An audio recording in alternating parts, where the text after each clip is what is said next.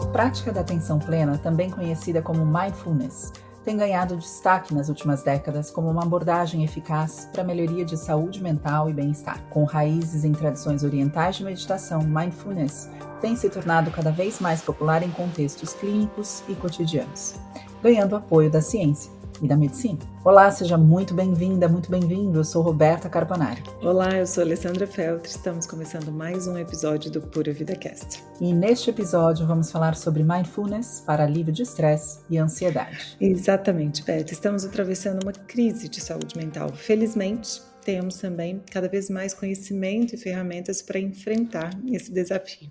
A prática de mindfulness reúne inúmeras vantagens e qualidades, podendo ser praticada por virtualmente qualquer pessoa, em qualquer lugar, sem custo e sem efeitos colaterais, ou melhor, com possíveis efeitos colaterais positivos em diversas áreas. E inúmeros estudos têm mostrado que a prática regular de mindfulness está associada a uma redução significativa de estresse e ansiedade, podendo também auxiliar em casos de depressão e outros transtornos psiquiátricos.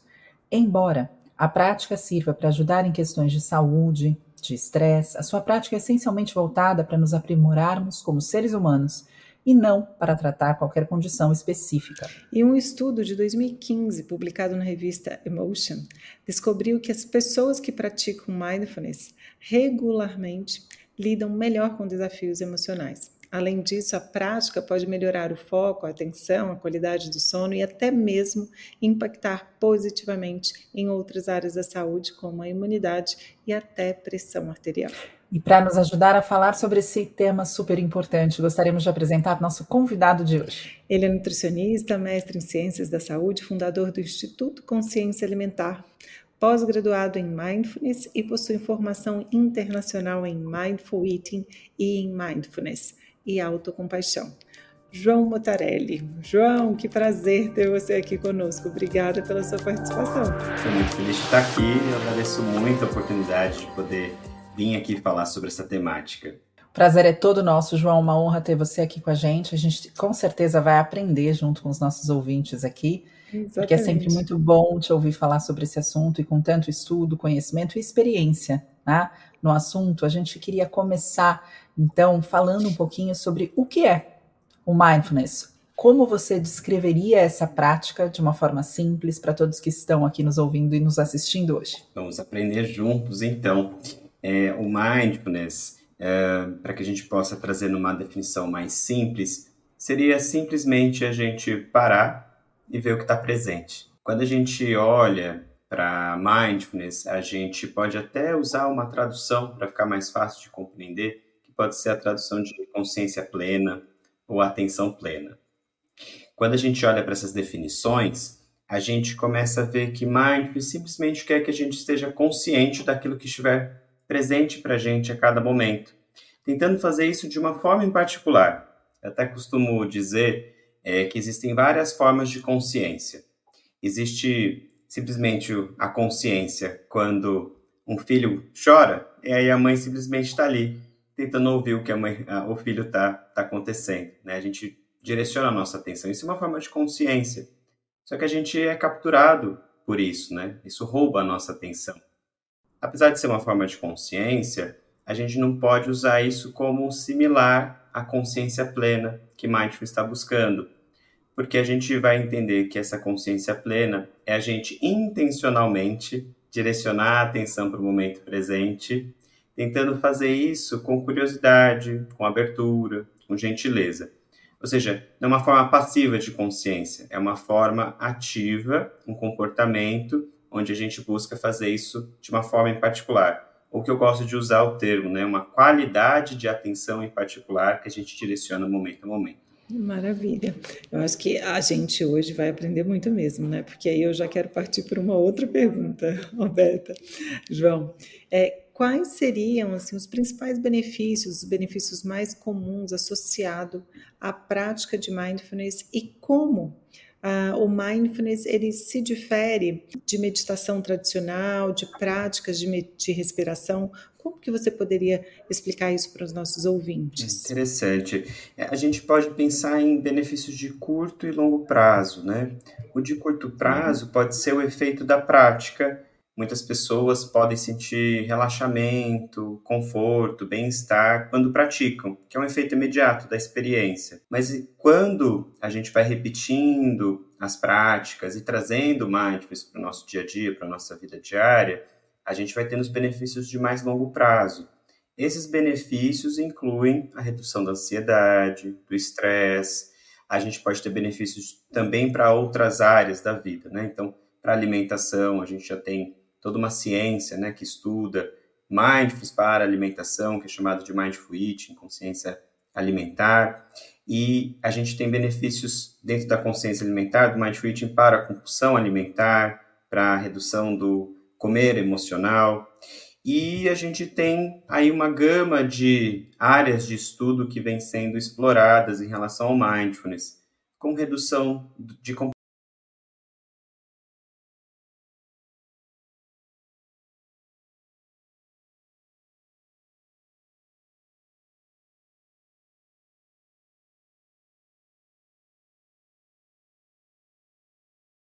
na clínica uma nutricionista, que inclusive foi sua aluna, né, que fez Sim. o curso, né, a, a, instrução completa de mindfulness e mindful eating.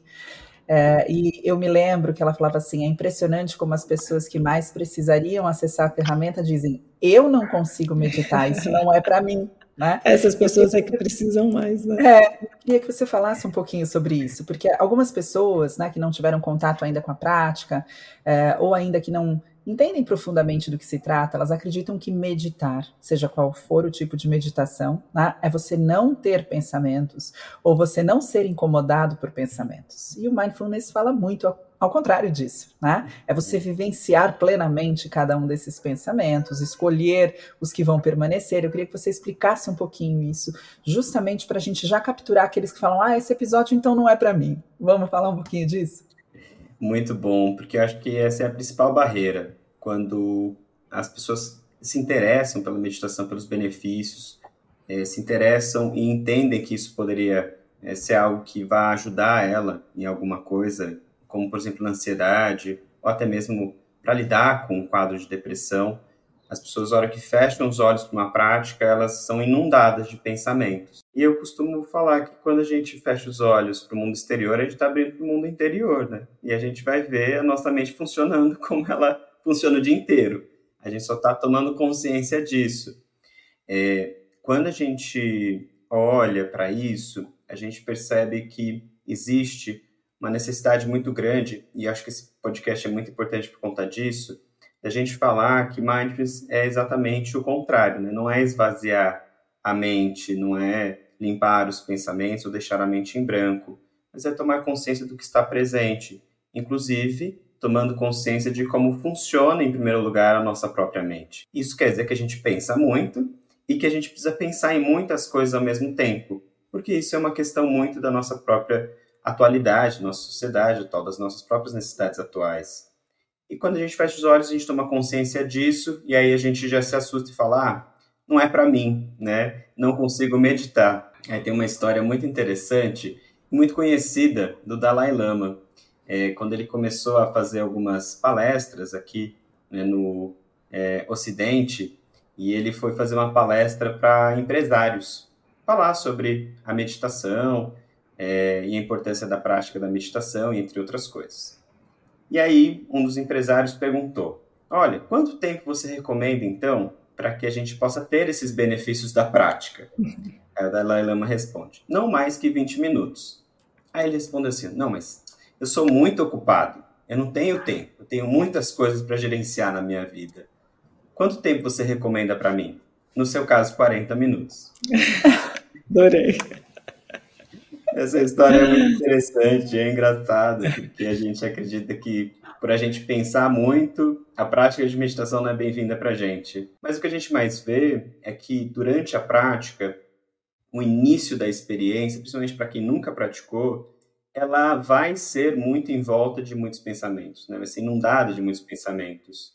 Mas conforme a gente vai praticando e aprendendo a manejar isso durante a experiência, o que mais costuma acontecer é perceber que esses pensamentos diminuem tanto de velocidade quanto de intensidade, de que é possível ficar com esses pensamentos, sem reagir, sem julgar, sem se criticar por estar tá tendo esses pensamentos, que esses são os benefícios da prática que a gente leva para a vida diária, né? Perceber que a gente, é, mindfulness não é necessariamente o que acontece com a gente, mas é como a gente lida com o que acontece com a gente. Muito interessante né, isso que a gente está falando e que você trouxe o exemplo do Dalai Lama, porque as pessoas que são muito ansiosas é que se deparam exatamente com a dificuldade de parar, né, pela ansiedade, né? E, e como que a ciência ela é, aponta os benefícios para a saúde mental em quadros uh, como depressão e ansiedade? Porque eu acho que quando a gente consegue exemplificar né, o como essa prática poderia ajudar, as pessoas começam a internalizar e a aderir um pouco mais, né? Com certeza, Lê.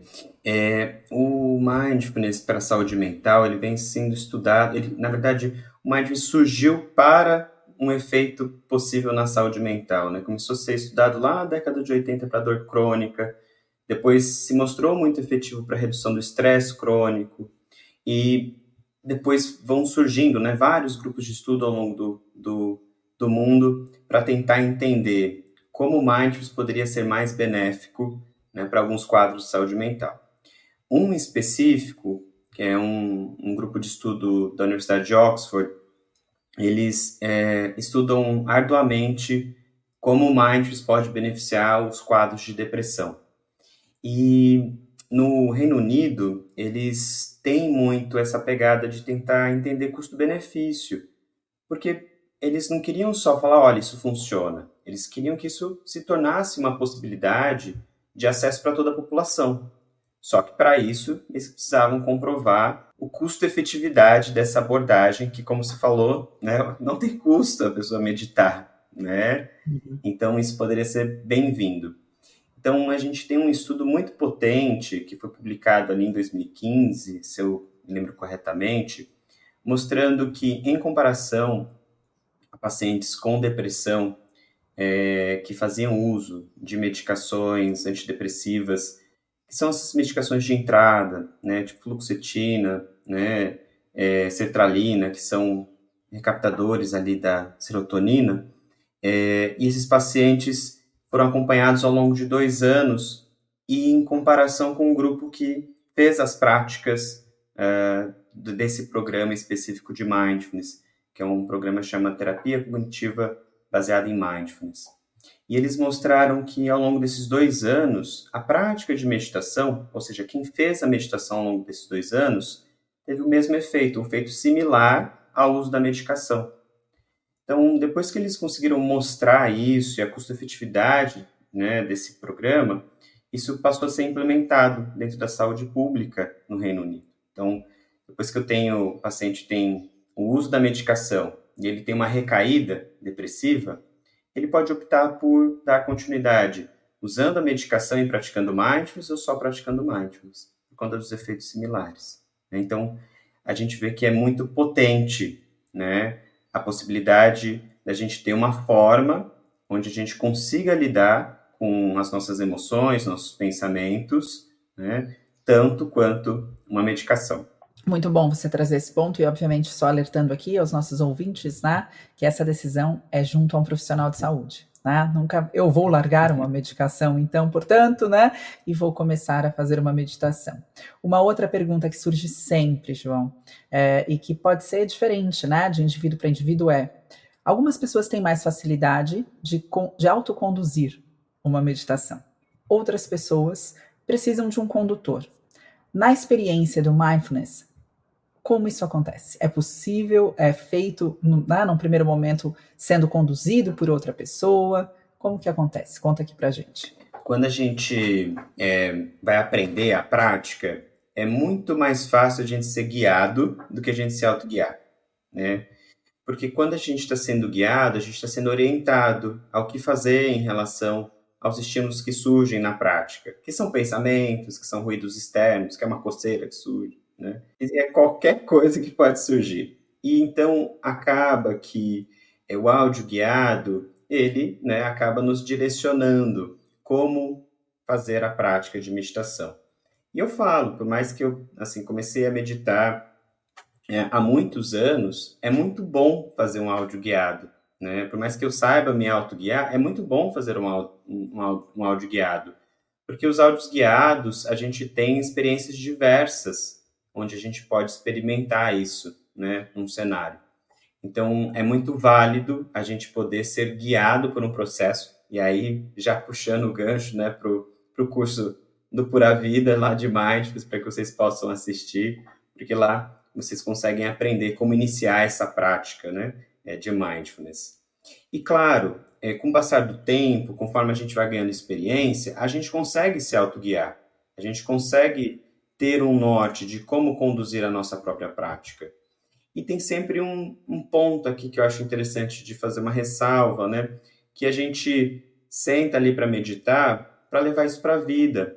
Então, eu posso estar dirigindo, muitas vezes imerso ali em um monte de pensamento, emoções, ansiedade, e mesmo dirigindo, eu posso está trazendo a minha atenção de volta para minha respiração, para a direção. Né? Eu posso estar presente também de outras formas em vários outros momentos da vida, sem necessariamente estar de olhos fechados com uma meditação guiada. E é, na verdade é isso que a gente quer, né? É a gente ganhar mais presença e atenção plena na nossa vida diária. Isso que você trouxe, João, é muito importante porque em qualquer momento, né, a gente pode praticar o mindfulness. Né? A gente trouxe aqui, ah, é sem custo, é sem custo, e ainda assim você pode fazer em qualquer momento do seu dia né, tomando um banho, seja lavando uma louça, seja é, no carro dirigindo, né, porque eu falo que vou, vou colocar meu marido na roda aqui. Quando meu marido está quando meu marido está dirigindo é impressionante. Eu falo assim, gente, como você consegue olhar para a cor do prédio ao lado, que é azul com listra preta? Tipo, olha para frente, dirige, presta atenção. É o momento que você está no trânsito, né? Então, e ele tem uma dificuldade de fazer meditação, né? Então é um é clássico assim, porque para ele 40 minutos, né, Ale? Para ele 40 minutos. porque aí entra assim o quanto ele se distrai, porque ele é uma pessoa muito curiosa, né? Então ele se distrai bastante, tem dificuldade de focar eu falo nesse momento, né? Não sei como é que é no trabalho, mas enfim, no trabalho deve ser diferente, porque é super bem sucedido lá nas coisas que ele faz, deve ter um foco lá adequado. Mas no dia a dia, as coisas tiram, sabe? A atenção um pouco, e eu fico observando, falei, gente, eu prefiro dirigir, porque é, eu estou dirigindo, estou dirigindo, e eu amo dirigir, e aí eu aproveito aquilo, é aquilo que eu estou fazendo. E para essas pessoas, né, que, que se distraem, né, e que perdem o foco, a meditação guiada, ela também entra nesse caso, né, João? Porque ajuda, né, essas pessoas que são muito distraídas, se distraem por qualquer coisa e têm dificuldade com foco, né? Exato. É, acho que uma coisa importante quando a gente fala de foco, distração, é entender que é, a gente não, não tem pensamentos, né, à toa. Isso é parte do nosso próprio funcionamento. E uma coisa que é muito interessante quando a gente vai estudando a meditação, é porque quanto mais a gente estuda, né, principalmente a meditação mindfulness, no meu caso, mais a gente vai entendendo como o nosso cérebro funciona, né? Então, hoje, as pesquisas mostram que essa distração que a gente tem, que costuma ser muito mediada por pensamentos, né? Nossos pensamentos ficam divagando, ou a gente pensa de uma forma muito acelerada, ou esses pensamentos são muito intensos, né? Que são aqueles pensamentos que tomam conta da nossa consciência. Parece que é um chicletinho, a gente não consegue parar de pensar nisso. Falo que é igual música de carnaval, né? Você escutou 30 segundos e lembrou no inteiro. Acabou. É isso. Pensamento o dia inteiro. Exatamente. É, hoje os estudos, principalmente estudos de neurociência, mostram né, que a gente tem essa algumas regiões do nosso cérebro que são chamadas de modo padrão em rede, essa modo, esse modo padrão em rede, é, ele se mostra muito ativo em pessoas ansiosas, em pessoas com depressão, né? E esse modo padrão em rede, ele traz esse volume de pensamentos, né? E ele está muito associado ao que a gente chama de identidade, nossa própria identidade. Porque se a gente for olhar para todos os nossos pensamentos, todos eles giram em torno do eu, né? O que eu deveria fazer, o que eu deveria estar fazendo. Né? É, é, o discurso do eu. As práticas de mindfulness, elas se mostram muito benéficas em diminuir essa atividade. Então, por que que a pessoa no começo da prática está cheia de pensamento, e aí depois isso a pessoa vai sentindo que esses pensamentos vão diminuindo, eles vêm menos, com menos frequência e intensidade, porque essa região ela está diminuindo de atividade. Então, uh, os estudos mostram que se a gente faz uma prática no dia, de 10 minutos que seja, 5, 10, 20 minutos, a gente vai ter uma redução dessa atividade ao longo do restante do dia. Então, é como se a gente pensasse em doses que a gente oferece de prática, que vão reduzindo essa atividade cerebral e vão ajudar essa pessoa a ter menos pensamentos, né? Essas distrações que podem ser mediadas por esses pensamentos. E é claro, existem outras distrações também, que são por alterações mais químicas, como uma pessoa que tem um déficit de atenção, hiperatividade, e aí uma redução né, de um neurotransmissor, que é numa região específica que está relacionada à nossa atenção, que é o córtex pré-frontal, que é a parte da nossa testa aqui. E por conta disso, é, tudo, qualquer estímulo pode ser muito potente para ela se distrair. É uma notificação no celular, uma lista no prédio, pode ser qualquer coisa, qualquer novidade, né? Pode ser beliscar comida, comer, qualquer estímulo pode ser muito potente em tirar a atenção dessa pessoa. Né? E as práticas também são benéficas para esse, esse público. Eu tenho uma pergunta é, bem específica a respeito de compaixão na prática do mindfulness e também como ela se difere da autocompaixão. Hum, isso é bem importante. Quando a gente fala em compaixão, a gente acaba se esbarrando, assim como no mindfulness, né, em algumas barreiras porque muitas pessoas têm a compreensão da compaixão como ser alguém que é autoindulgente, né? Que fica passando a mão na própria cabeça, que não, não faz o que precisa ser feito, que passa a mão na cabeça dos outros. Mas isso não é compaixão, isso é uma compreensão errada da compaixão. Uhum. O que as pesquisas mostram é que as pessoas, principalmente né, as pesquisas em autocompaixão, eu já vou fazer essa diferenciação as pesquisas em autocompaixão mostram que as pessoas que são mais autocompassivas têm maior motivação para mudar os comportamentos problema na sua própria vida e que elas tendem a ser menos autoindulgentes. É, e isso é muito importante porque a gente costuma é, normatizar é, o que eu chamo de nosso eu crítico, né?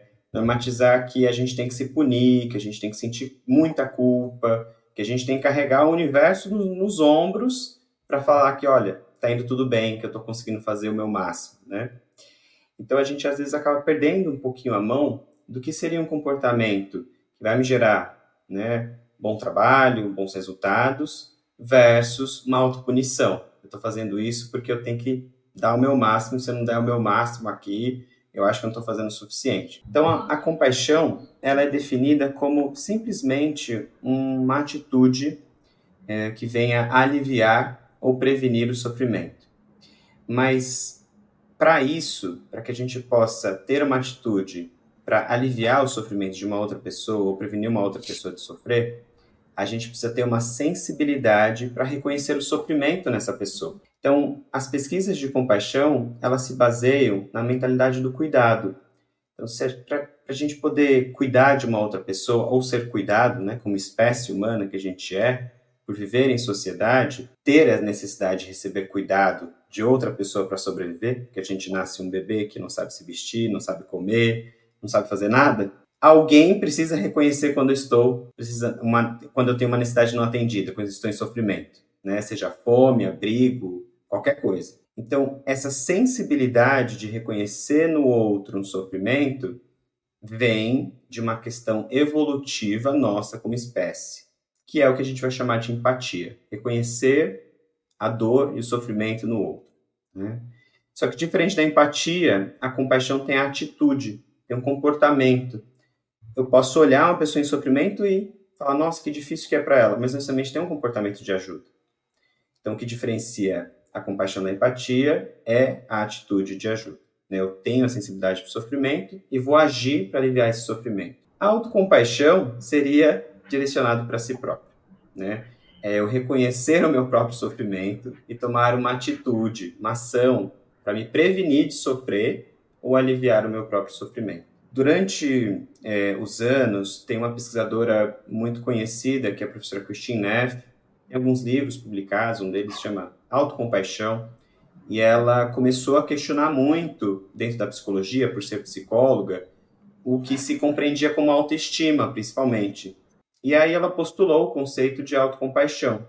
E na autocompaixão ela colocou três elementos importantes, que é o primeiro, mindfulness, porque para a gente reconhecer o sofrimento nas pessoas, ou reconhecer nosso próprio sofrimento, a gente precisa fazer isso de uma forma em particular, que seria uma consciência equilibrada, que não julga o próprio sofrimento, mas que quer se conectar genuinamente com ele. O segundo componente seria a humanidade compartilhada, reconhecer que esse sofrimento que eu tenho, ele é comum porque eu sou um ser humano. As, as razões, as causas são muito diferentes para cada pessoa, mas o que principalmente nós sentimos em comum é dor, sofrimento, tristeza, raiva, isso a gente sente em comum. E sentir isso, né, ao invés de me trazer a sensação de ser alguém inadequado, diferente do todo, isso me faz pertencer a uma humanidade maior. É uma forma de reconhecer que eu sou porque eu sou ser humano. E o terceiro componente seria a bondade amorosa, porque a gente costuma olhar para o nosso sofrimento, se sentir inadequado e se punir não fez direito, merece, né? Por que foi fazer isso? E a bondade amorosa é justamente para que a gente se ofereça a mesma compreensão e gentileza que a gente costuma oferecer a alguém que a gente quer bem. Né? A gente sempre costuma usar o exemplo de uma criança. Se a gente vê uma criança passando pelo que você passou, o que você diria para essa criança? A gente pega no colo, a gente coloca para comer, a gente dá carinho, dá afeto, dá atenção. Mas quando é com a gente, a gente costuma ser muito autocrítico. Quando a gente pensa a importância de praticar a compaixão junto com mindfulness é para que, enquanto mindfulness esteja buscando nos ajudar a tomar consciência né, do que está presente para a gente, e a gente viu que já é difícil, e quando a gente vê um monte de pensamento, a gente já quer sair correndo, né, é para que, ao tomar consciência disso, a compaixão esteja cuidando da gente, que está vivenciando isso. Né? Então, mindfulness é para que a gente olhe para o que está presente e a compaixão esteja ali para você, te dando suporte, porque é difícil olhar para muitas coisas na nossa vida. É mais difícil olhar para dentro da nossa vida do que para fora, né? Do que para fora. Ainda Exato. mais que é pouco acessado, né? Então tudo é uma novidade, aí pode a gente se assusta, né? Muitas vezes, nossa, é isso tudo mesmo. E João, agora uma pergunta para a, o nosso lado aqui, né? De nutrição e alimentação como que a atenção plena ela pode ser aplicada aí no contexto da alimentação e da nutrição e quais seriam esses benefícios aí? É, quando a gente olha para as questões alimentares, hoje a gente vê é, muito por um olhar uh, de entender é, por que, que as pessoas querem mudar a alimentação. Né? Quais são as causas, as razões porque as pessoas querem é, fazer uma dieta, elas querem mudar a forma de comer, né? E a gente vê que isso hoje é muito atravessado por conta da aparência corporal. Então a gente sabe que existe uma pressão muito grande, que ela é muito maior para mulheres do que para homens, por exemplo, e vai mudar de acordo com gênero, raça, etnia. E essa pressão estética faz com que muitas pessoas queiram adotar padrões alimentares muito estritos. E muitas pessoas têm dificuldade de encontrar um padrão alimentar que se adeque à realidade dela, porque às vezes acaba adotando um modelo de beleza que não se enquadra para essa pessoa, né? e ele é irrealista de um modo geral. E o padrão alimentar escolhido costuma também e pode ser irrealista, não só para essa pessoa, mas de um modo geral, ou seja, é inatingível por qualquer pessoa. Então, é dentro desses ideais, é, muitas pessoas acabam sentindo dificuldade de ter uma alimentação equilibrada, né? E acabam passando por muitos episódios de efeito sanfona, ou acabam desenvolvendo comportamentos disfuncionais, como comem de uma forma emocional, tem um episódio de compulsão, tem né, o quadro de compulsão alimentar, dentre outras coisas.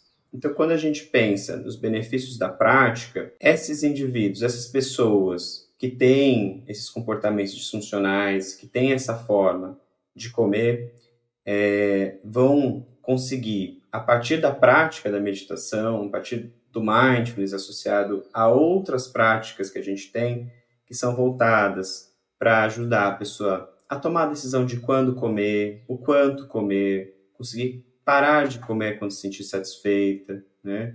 É, reduzir os episódios de perda de controle. Essa pessoa vai encontrar um arcabouço de recursos, de habilidades que vão ajudar ela a sair do efeito sanfona e encontrar uma forma sustentável, uma forma equilibrada de comer, sabendo quando começar e quando parar de comer. Né? Então, esse é um, seria um panorama geral né, de quem se beneficiaria, é, das práticas, né, em que contexto. É, mas eu acho interessante você trazer né, essa explicação bem completa é, do mindful eating, porque às vezes né, nós vemos inclusive essa ferramenta sendo utilizada erroneamente como uma forma de promessa de emagrecimento e ela não é. A partir do momento que o meu foco deixa de ser o momento que eu estou vivendo com a minha alimentação e a percepção dela naquele momento, durante aquela refeição, e ela passa a ter um foco cognitivo de é, uma conquista daqui semanas, meses, anos, eu já saí do momento presente. Né? Uhum. Então é muito bom você trazer realmente é, a efetividade da ferramenta e, e, e o motivo principal para qual, o qual ela se destina. Nós temos muitos estudos hoje, né? sobre episódios de compulsão alimentar e a prática do mindful eating e a forma como o mindful eating e essa técnica pode contribuir para a redução da intensidade dos episódios e da recorrência desses episódios. E isso é super importante da gente falar. Né? Ela tem é uma ferramenta com evidência científica, especialmente nos casos de transtorno de compulsão alimentar e é, em episódios recorrentes de alimentação emocional, que são muito presentes quando a gente fala de um indivíduo com transtorno de ansiedade generalizada, ou ainda um tipo específico de depressão que tem como um fator ali é, importante a alimentação emocional. Então, só a prática de mindfulness já é excelente para indivíduos que estejam vivenciando essa situação. Se essa situação ainda alterou a forma desses indivíduos se alimentarem, a gente tem aí o braço do mindful eating né, sendo aplicado da mesma forma e podendo contribuir imensamente. A verdade, você fala uma frase que antes da gente encerrar o episódio, eu queria muito que você trouxesse. Eu assisti você uhum. fazer uma, fazendo uma palestra uh, num congresso e você finalizou essa palestra falando sobre alimentação, por exemplo, e como vivemos a nossa vida. Uhum. Você sabe de cabeça essa, essa frase para repetir aqui pra gente? Essa frase é um, praticamente um mantra, né? Porque eu falo que ela norteia muito o que eu acredito dentro da nutrição e a profundidade que eu acredito que a gente, como profissionais, né, nutricionistas, envoltos da alimentação, é, deveriam trabalhar. Essa frase é de uma professora que eu tive, a Jan Base, que ela diz que a forma com que a gente come é a forma com que a gente vive, e quando a gente muda a forma de comer, a gente muda a forma de viver. Eu amo essa frase, né? E quando a gente fala de forma de comer, a gente não está falando do que a gente come ou do quanto a gente come, mas da forma, né? De tudo que envolve esse contexto da alimentação. E é muito bom a gente poder trazer esse tema aqui para os nossos ouvintes, João, e mostrar que a ciência, né, da nutrição, ela tem inúmeras ferramentas que vão além da prescrição dietética, que é sim importante. Né? Eu falo que o que seria dos indivíduos sem a prescrição dietética nos hospitais, por exemplo né, num tratamento é, de um paciente renal crônico, é, é, imprescindível um profissional de saúde saber a, a, na, a técnica, a prática da prescrição dietética, entender o quanto essa ferramenta é necessária e importante.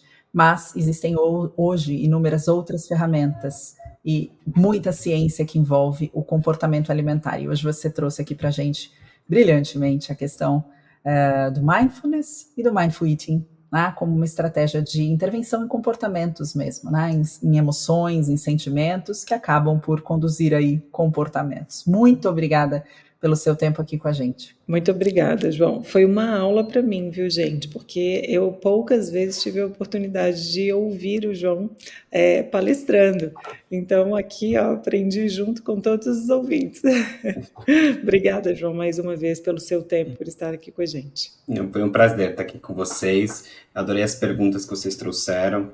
E foi um, uma honra muito grande, né? Poder conversar com a Rô, com você, a Lê. São pessoas que eu sou muito fã, tenho muito carinho, então obrigado mesmo pela oportunidade de estar aqui com vocês e falar desse tema. Né? E convido depois vocês a assistir o curso lá no Pura Vida Prime, que a gente tem um curso de Mindfulness e um de Mindful Eating, para a gente poder conseguir aprofundar esses temas aí com vocês. Então, foi uma honra estar aqui com vocês. Muito obrigado também pela Pura Vida pelo convite. Querido ouvinte, espero que você tenha aproveitado e fique à vontade para compartilhar esse episódio com seus amigos e familiares. E caso você tenha gostado desse papo, como nós gostamos, pode divulgá-lo para mais pessoas ao avaliá-lo em sua plataforma favorita, de preferência com as cinco estrelas que ele merece. E agora você também pode deixar o seu like aqui nesse vídeo. Esperamos você no próximo episódio repleto de valiosos ensinamentos. E esse foi mais um episódio do Pura Vida Cast, conhecimento para ajudar a cuidar do seu bem mais precioso, a sua saúde. Um beijo, João, um beijo, Alê, um beijo a todos os nossos ouvintes e até a próxima. Beijo, João, um beijo, Beto, até a próxima. Tchau, tchau, obrigado.